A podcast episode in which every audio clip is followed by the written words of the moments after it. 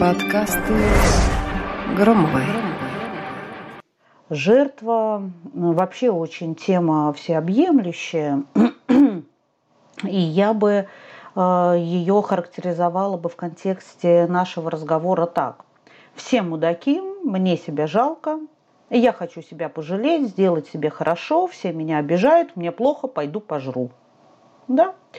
Ну и э, вот если отталкиваться от э, этого э, определения, то мы переходим к тому, что переедание достаточно серьезная проблема, которая требует комплексного подхода.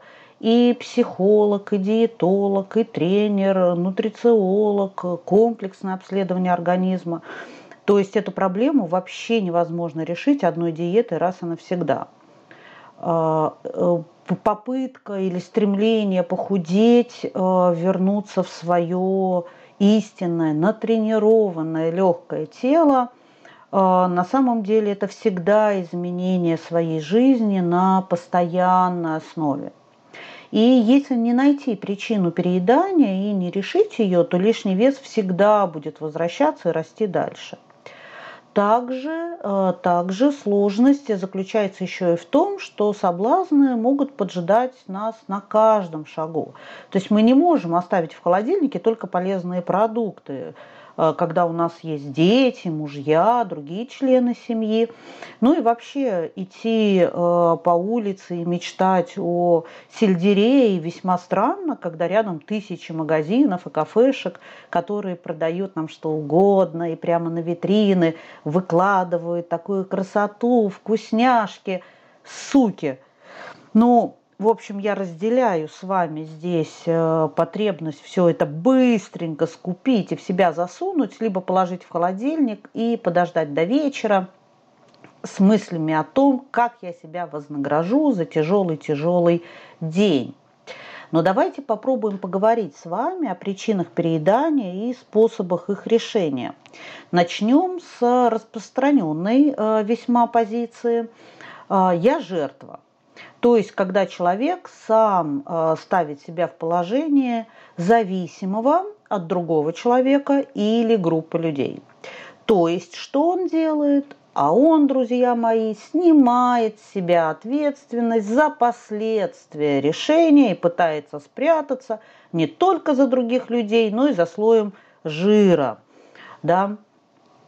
Это такая ролевая игра. Тиран и сама жертва. А в роли тирана могут выступать кто угодно из нашего окружения. Мама, начальник, муж и даже наш ребенок. Да? А может существовать множество причин, по которым вы оказались в роли жертвы. Множество. Но есть только один вариант покончить с этим раз и навсегда. Сейчас я открою вам страшную тайну. А, вспомнила почему-то мультик, э, сказку «Золотой ключик», да, захотелось сказать «в глиняный кувшин», страшная тайна. Значит, что же нужно делать? Сейчас я вам скажу. Нужно взять решение этой проблемы в свои руки, понимаете, в свои руки, а не отдавать это в руки других людей и перекладывать на них ответственность. То есть, что значит взять проблему в свои руки? Осознать проблему, осознать, обратиться за помощью к книгам, друзьям, психологу, ну или ко всем сразу. И пока вы желаете оставаться в этом положении, помощи, помощи, никто и никогда не собьет вас с этого пути. А вот пока вы желаете оставаться в положении жертвы, никто и никогда не сможет вам помочь. Понимаете? Никто, никто. Ибо, избавившись от одного тирана, вы с энтузиазмом будете что делать? Ни хрена не худеть. Не худеть вы будете, а будете искать следующего тирана, и ведь найдете. Найдете, вы же очень-очень упорные люди. Вот, только не в том, чтобы похудеть. Итак, давайте мы рассмотрим с вами самые частые причины, которые ведут к тому, что у человека формируется синдром жертвы, про который мы сегодня с вами и говорим. Итак, гиперопека в детстве, а, когда ребенок был так обласкан, и все его желания предупреждались, что он просто не научился решать самостоятельно даже простейшие проблемы. Обратная история – воспитание в стиле страдания. А страдание – это благо и очищение от скверны, терпи трудности молча и не жалуйся. А, ну и тяжелые жизненные травмы или даже череда травмирующих событий, когда человек начинает прятаться от действительности за перееданием, за слоем жира, пытаясь стать незаметным, незаметным, маленьким и оттолкнуть от себя внимание. Это может происходить на неосознанном, вытесненном уровне, знаете, в подвале нашего сознания – но, честное слово, э, наиболее часто выявляемая причина – это попытка стать незаметным и спрятаться. Основные черты давайте рассмотрим характера людей с синдромом жертвы. Мы сегодня про жертву говорим. А, желание всеми силами избежать ответственности, чтобы потом с облегчением сказать, это не я, это он так решил, или она так сделала, или они так поступили.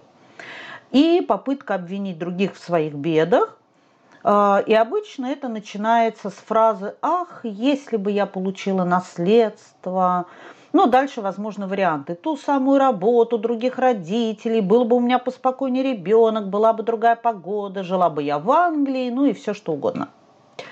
Дальше, еще черта характера людей синдром жертвы – это мир в их воображении всегда прорисован черными красками – у меня не получится, куда же мне идти, я всегда проиграю, я всегда хуже в красоте, в уме, в обаянии. Дальше продолжите о себе через запятую. Ну и еще одна характерная черта – это жалость к себе и желание порадовать себя. А дальше уже каждый выбирает э, что-то, либо все вместе. Сигареты, алкоголем, вкусняшкой. Ну, мало кто хочет порадовать себя занятием спорта и правильным питанием, да, я таких людей мало знаю. Ну, хотя знаю, да, сумасшедшие люди, сумасшедшие. Чтобы отдохнуть, они идут в тренажерный зал. Кошмар. Ну, мне это не очень понятно. Так, а если посмотреть на жизнь жертвы со стороны, то сложно увидеть какие-то плюсы. Нам представлена, кстати, самой жертвой череда страданий и лишений. Слушайте, друзья мои, ну правда, никто и не спорит, что так оно и есть. Но именно такой подход и дает жертве причину оставаться в этом состоянии и дальше. Ну и давайте э, по пунктам, что же делать э, со всем этим, э, как это все выглядит и есть ли выход отсюда. Для тех, кто только что к нам подключился, перемотав с самого начала подкаст на, на быстрой перемотке включился к нам сейчас на девятой минутке, давайте э, расскажу, что мы сейчас говорим о синдроме жертвы в попытке, при попытке э, похудеть и заняться своим телом. Итак, э, давайте по пунктам. Первое. Ответственность на ком угодно, только не на мне – на самом деле это правда довольно удобно, когда ответственность несет кто-то другой, и дело ведь достаточно хлопотное, ведь если что-то пойдет не по плану или получится совсем не то, что планировалось, то обвинить будет некого, кроме себя самого, ну, если не перекладывать ответственность. А это достаточно болезненность для психики. И умение включать беспомощность – это правда стратегия. Стратегия, друзья мои, преодоление трудностей. Ну, кстати, неплохая стратегия, да? Хорошо, когда действительно вы не можете с этим справиться. Пользоваться разводным ключом, например, э, если невозможно рукой что-то отвинтить. Но если человек включает беспомощность постоянно, ну, то есть постоянно я чего-то не могу, то это тревожный звоночек, который может привести в созависимые отношения. Я вроде бы в стороне, но очень переживала, поэтому жую сейчас килограммовую печеньку. Второй пункт – пессимизм. Пессимизм. Отсекая у себя на начальном этапе надежду на положительное решение задачи, мы снова что делаем? Мы себя спасаем таким образом. Мы, друзья мои, оберегаем свою психику от стрессов, так как готовим ее к уже известному ну, себе своему мозгу, результату, такой сценарий уже, знаете, выработанный, не получится, не, не судьба, не сложится. А, а раз так, то ничего больше не остается, как порадовать себя. Чем? Килограммовой печенькой. Третье. Третье – жалость к себе. Ибо больше никто не понимает, никто не понимает, никто не входит в положение. Но ведь это же уникальная ситуация. Только тот, кто прошел через это, может разобраться. Но таких рядом нет. А сладости и плюшки служат утешением. Никто и не будет спорить. Дело в том, что действительно так и есть. У каждого человека своя история. Она уникальна. Но больше все-таки э, общего в том, что на одной жалости с лишним весом еще никто далеко не ушел. И особенно, когда мы от жалости к себе начинаем поедать очередную килограммовую печеньку, что-то я с этой килограммовой печенькой бедную, ну давайте что-нибудь другое, пряник, да, я не знаю, что вы любите. А, сладкого я люблю вот пирожное картошку и эклеры. И когда я себя жалею, я начинаю радовать себя эклерами. Ужас, ужас, что может произойти со мной, если я буду жалеть себя постоянно. Столько эклеров, наверное, не смогут кондитеры, кондитеры выпустить. Итак, давайте мы с вами подытожим сегодняшнюю нашу встречу встретиться лицом к лицу со своей проблемой и решить ее, правда, никогда не поздно. Но давайте сразу договоримся, что мы будем готовиться к тому, что это будет непросто и совершенно точно быстрого результата не принесет. То есть, если бы такое было возможно, то мы вообще каждое утро просыпались бы стройными, худыми, в зависимости от нашего настроения, вечерний порции физических тренировок. Ну, там захотели, потренировались, хренак утром встали, королевы, стройняшки. Но в жизни, э, к сожалению, всегда так. А, невозможно сделать генеральную уборку своего дома раз и навсегда. Вы понимаете? Так и с лишним весом. Любые, любые стойкие долговечные результаты требуют затрат времени, денег, моральных и физических ресурсов. Но оно правда того стоит. Правда того стоит. И последнее, что мне хочется сказать, что умение контролировать свою жизнь напрямую коррелирует с умением контролировать свой вес и держать его на постоянной отметке. И как любой навык, это умение тренируется.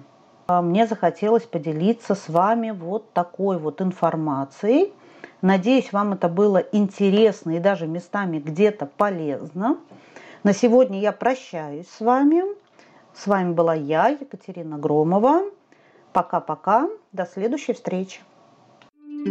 Подкасты Громовой.